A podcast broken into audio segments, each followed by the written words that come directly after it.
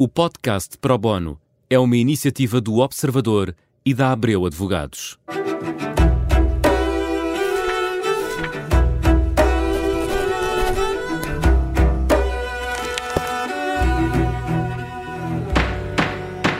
No Pro Bono desta semana vamos falar de políticas de combate à corrupção, do regime de prevenção e da proteção de denúncias, mas também de denúncias de assédio. Um sistema que é obrigatório há seis meses em todas as empresas e também nas pequenas e médias empresas. Mas estarão elas preparadas para a criação de um canal de denúncias? A lei entrou em vigor há um ano. Nos últimos seis meses já deveria estar tudo em funcionamento. A partir de agora, as sanções são a doer. Ana Rita Duarte de Campos é advogada, é especialista nesta área, em direito penal. O que é que este mecanismo significa na prática para as empresas? E que procedimentos já deveriam ter sido adotados? Uh, qual é o ponto de situação do tecido empresarial português? As empresas dispõem deste sistema ou tiveram de fazer tudo de raiz? É verdade, Ana Rita, que as empresas estão já uh, familiarizadas com estas ferramentas? Olá, gente. Muito obrigada pelo convite. Uh, olha, aquilo, eu não tenho a pretensão de responder à sua pergunta com muita precisão. Aquilo que eu lhe consigo dizer, em função daquilo que é, que é a minha atividade profissional, eu sou advogada de direito penal, de contencioso e faço este tipo de, de, de mecanismos de prevenção de ilícitos nas empresas e investigações internas também.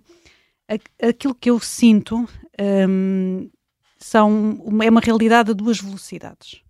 E, portanto, temos uma primeira velocidade, que é a velocidade das empresas que eh, são eh, elementos de grupos empresariais multinacionais, onde estas questões da prevenção dos ilícitos, lato senso, é algo já muito enraizado e onde a questão reputacional e a questão, eh, enfim, no fundo, da boa gestão da empresa é algo que já está muito, muito, muito amadurecido.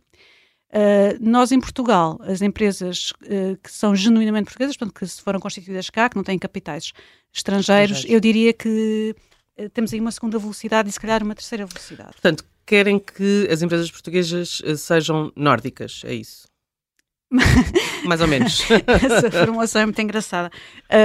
Mais ou menos, como sabe, isto são, são, são dois blocos relativos que têm origem, quer o regime da proteção de denunciantes, quer o regime da prevenção da corrupção, que têm a origem, o primeiro deles, uh, em normas comunitárias, com transposição obrigatória, o segundo deles com base num conjunto de recomendações de organizações internacionais. Mas uh, em off já tínhamos conversado que há muita desta informação e desta obrigatoriedade que também decorre do nosso Código de Trabalho.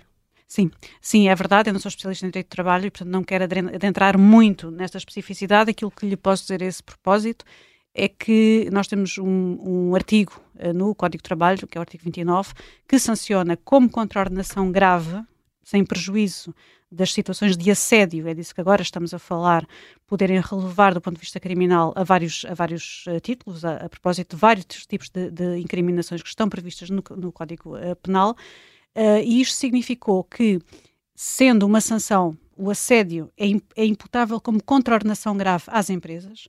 O que é que isto originou? Isto originou a obrigatoriedade conexa com esta de prevenir esses ilícitos no local de trabalho. Ou seja, um, se sentido, calhar é? foi, claro, uh, se a partir do momento em que é a doer e é a doer para a empresa, aquilo que é a sanção da empresa é uma sanção que vai muito para além dos interesses da empresa. Claro. Pode atingir os, os, os trabalhadores, pode implicar consequências terríveis para as pessoas que lá trabalham. E, portanto, Mas eh, supostamente é benéfico para a sociedade, no seu todo, não é? Sim, e isso é uma nota muito importante que está, que está a dar. Uh, apesar de eu entender que estes diplomas relativos, sobretudo estes dois, da prevenção da corrupção e da proteção de denunciantes, carecerem de algumas melhorias, eles são um sinal positivo, sem sobra de dúvida. Uhum. É, nós estamos a falar de empresas com 50, 100 trabalhadores, mas também estamos a falar de empresas com 7. Sim. E essas empresas com 7 também têm que ter um canal de denúncia. Basta para um e-mail? Para o assédio. Para o assédio. Para basta um e-mail? Basta um e-mail, desde que esse e-mail, portanto, essa, essa via de comunicação, uh, seja uh, passível de ser tratada com regras de confidencialidade. Ou seja, o anonimato do denunciante. Se requerer, uma coisa é confidencialidade, outra coisa é o anonimato. Mas a confidencialidade é a reserva. Certo. O anonimato é uma opção do denunciante. Mas é muito difícil fazer isso numa empresa tão pequena, não é? É, é, é difícil. Aliás, por isso é que eu acho que se calhar há uma terceira velocidade nisto. Portanto, nós uh, até ao final do presente mês temos a obrigatoriedade para, para, para a um, implementação de canais de denúncias para a prevenção de vários tipos de ilícitos. Portanto, é uma gama enorme de ilícitos que vão, vai muito para além do assédio. Pode ir uh, corrupção, tudo, uma, tudo. uma denúncia de um colega que. Tudo que agiu que mal.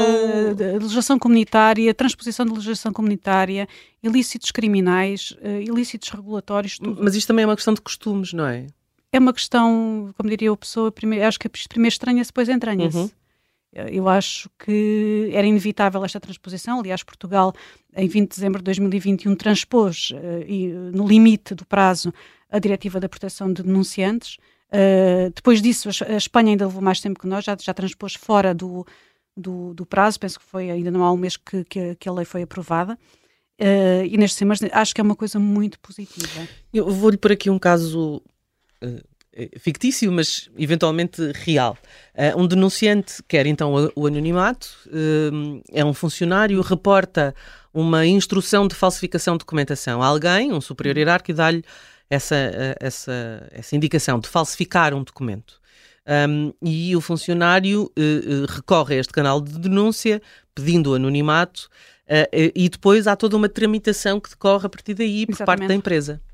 A primeira coisa é que é obrigatório em sete dias acusar a recepção da denúncia e, nos casos, como esse exemplo que acabou de dar, uh, em que sejam crimes públicos, em que possam estar em causa crimes públicos, para além do, do, do aviso da recepção da denúncia, o denunciante tem o direito de ser informado sobre a existência de um direito de queixa perante uma entidade que tem competências em matéria de investigação criminal. Mas é o denunciante que toma essa decisão? Não, é uma informação que tem de ser, de ser dada pelo gestor do canal de denúncias. Ou seja, o canal de denúncias tem que dizer recorremos ao Ministério Público e também ao Ministério Público fizemos queixa? Não o que o canal de denúncias tem de dizer, o gestor do canal de denúncias, é acusamos a recepção em sete dias, acusamos a recepção da sua denúncia, os factos denunciados uh, permitam-lhe, sem prejuízo de ter o direito de reportar internamente, e já lhe explico porque é que é assim, uh, tem uh, o direito de reportar externamente. Ah, é o denunciante que tem que fazer o reporte é para o, o Ministério Público, por exemplo? o reporte para o Ministério Público, em princípio. Porquê? Nesta situação que me está a pôr, eh, em princípio é assim, nesta situação em que, está, em que me está a pôr, como é, crime, como, como é uma situação de falsificação, pode ser que possa ter que ver, portanto, que o usado do ato de falsificação, se for a empresa, a empresa também pode. Mas quem reporta uma situação dessas, que seja um crime público, que lhe diga respeito, ou seja, que ele tenha sido vítima, okay. essa pessoa, esse é que é o critério, essa pessoa tem de ser informada do direito de apresentar denúncia no canal externo. Ok, ok. Qual é a ideia deste diploma? A ideia deste diploma é esta: é permitir, antes de mais, que as empresas saibam em primeira mão que se passou algo de errado no seu seio. E, portanto, aqui a ideia é proteger as pessoas que reportam isso a quem tem de decidir e que Mas tem de evitar... Mas a empresa também deve fazer queixa ao Ministério Público, ou não? Se o facto lhe disser respeito, se, se for é lesada fraude, pelo facto. É uma fraude fiscal que foi, eh, digamos... se for uma fraude fiscal, de certeza, porque será ela o devedor tributário, como é evidente. Ou seja, a empresa sabe que há um elemento hum. da, sua, da sua empresa que ordenou ao, ao seu uh, funcionário que fizesse um, um esquema de falsificação. Sim, sim, Por dúvida, exemplo, ou de fraude sem fiscal. Dúvida, sem dúvida, mas a primeira coisa que a empresa fará, e demorará mais de uma, de uma semana a fazer isso, portanto, tem de informar o denunciante nos, nos sete dias, dias. Nos sete, são sete dias de calendário, uh, portanto, dez, sete dias corridos, tem de informar o denunciante que tem o direito a, nas situações em que o crime público ele seja a vítima do crime público, que tem o direito de dirigir-se aos serviços do Ministério Público. Uhum. Está a ver? Okay. Agora, nas situações em que seja uh, passível, por exemplo, num caso em que é reportada, uh, é que é reportado, são reportados indícios de uma fraude fiscal, nessas situações, e na maior parte das situações, o que a empresa vai fazer é abrir uma investigação interna. Uhum. E, portanto, uh, estas investigações... E até ter essa certeza não falará com o Ministério Público. Era aconselhável. Portanto, tem de. Enfim, eu, essa pergunta não lhes posso responder diretamente. O que lhe posso dizer é que há aqui um momento de averiguação e de contraditório, porque há uma uhum. coisa que nós não nos podemos esquecer. Isto são processos que visam a, a, o apuramento de responsabilidades. E, e já por que, há aqui, que há aqui regras de contraditório que garantem que quem, a pessoa que esteja a ser visada numa denúncia que até pode ser uma denúncia anónima, no seio de uma empresa, tem o direito a defender-se. Já agora, por causa disso, uma outra situação, também ela fictícia, uma pessoa acha que viu uma coisa ilegal, uhum. uma pessoa acha que viu um colega roubar, por exemplo, faz queixa no canal de denúncia, o colega, no entanto, fez aquilo que estava previamente combinado fazer, parece que era uma coisa ilegal, mas, mas não, não era. era. E agora? E agora, a regra geral é de que quem denuncia não tem responsabilidade. Ponto final. Mas, a seguir, se a pessoa que denuncia atuou com má fé. Como é que isso se determina? Isso é muito difícil. Tem de saber, tem de perceber como é que a pessoa ficou convencida de que viu aquilo que na verdade não, não era viu. a realidade. E portanto, se esta pessoa tiver agido com má fé, enfim, quem é visado não pode ter consequências negativas, mas esta pessoa também não. E o regime da proteção de denunciantes penaliza as pessoas que instrumentalizam, portanto, que tratam claro. estes canais como vias para fazer denúncias caluniosas, porque é disso que se trata. Para vingança, por exemplo. Exatamente, isso para... também está previsto na lei. Nós já vamos uh, ao whistleblowing em 30 segundos, porque não temos mais tempo, mas para as empresas que ainda não têm este sistema em funcionamento e neste, numa altura em que nós temos a falar, falar tanto de abusos uh, e assédio uh, nas universidades, as empresas que não cumpram uh, incorrem em que tipo de pena? Incorrem em coimas, e são coimas elevadíssimas. Uh, e, e portanto... parte de uma, de uma uh, fiscalização, ou seja, quem, quem é que fiscaliza? Enfim, isso, isso devo dizer que não está muito claro na lei. A ideia aqui do legislador é, no fundo, deixar para a responsabilidade controle nacional as áreas setoriais regulatórias. Okay. Mas isso também nem é muito claro na lei. Portanto, aquilo que lhe posso dizer é que neste momento em Portugal Estando já em vigor para todas as empresas públicas e privadas com mais de 50 trabalhadores a obrigatoriedade de terem canais de denúncias para denunciar o tipo de infrações que estão previstas na lei, e são infrações uh, muitíssimo vastas. Uh, aquilo que não está definido é quem é que vai monitorizar este cumprimento, este cumprimento e quem é que é a entidade sancionatória que vai aplicar estas coimas. Quem é que aplica esta, quem é que aplica esta lei? Olha, esta lei uh, não tem propriamente um aplicador determinado. A única coisa que está previsto uh, na lei uh, é que será um mecanismo nacional anticorrupção uhum portanto, nas situações uh, em que o regime de prevenção de, de, de, da corrupção, e, uhum. portanto, esse, esse, regime só entra em vigor no, no, no final uh, do mês de junho. É, é, tá, porque está atrasado, uh, sim, porque sim, era sim, suposto ter entrado há um ano também, não é? Não, ele entrou em vigor. agora, o, o, regime sancionatório, portanto, o que é que o legislador fez? O fez legislador uma, dividiu... Fez uma suspensão da... Isso, da sanção. Uhum. Disse a sanção é obrigatório, vão-se preparando para isto, mas as sanções Uh, e as sanções são aplicáveis apenas, e só eu gostava de deixar isto muito claro, às empresas que tenham mais de 250 trabalhadores neste momento.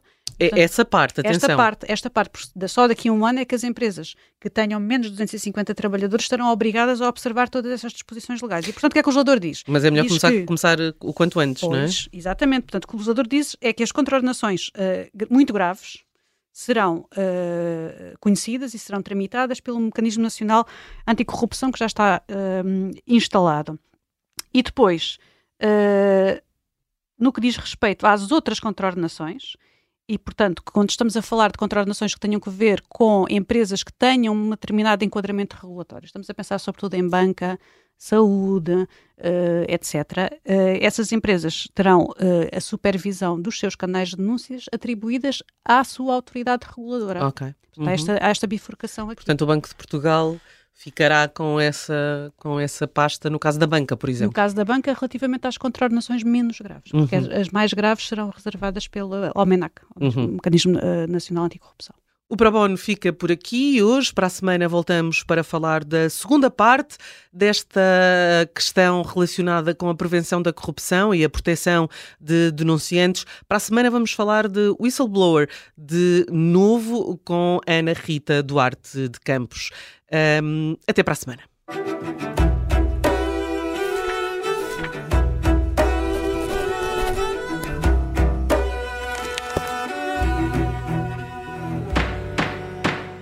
O podcast Pro Bono é uma iniciativa do Observador e da Abreu Advogados.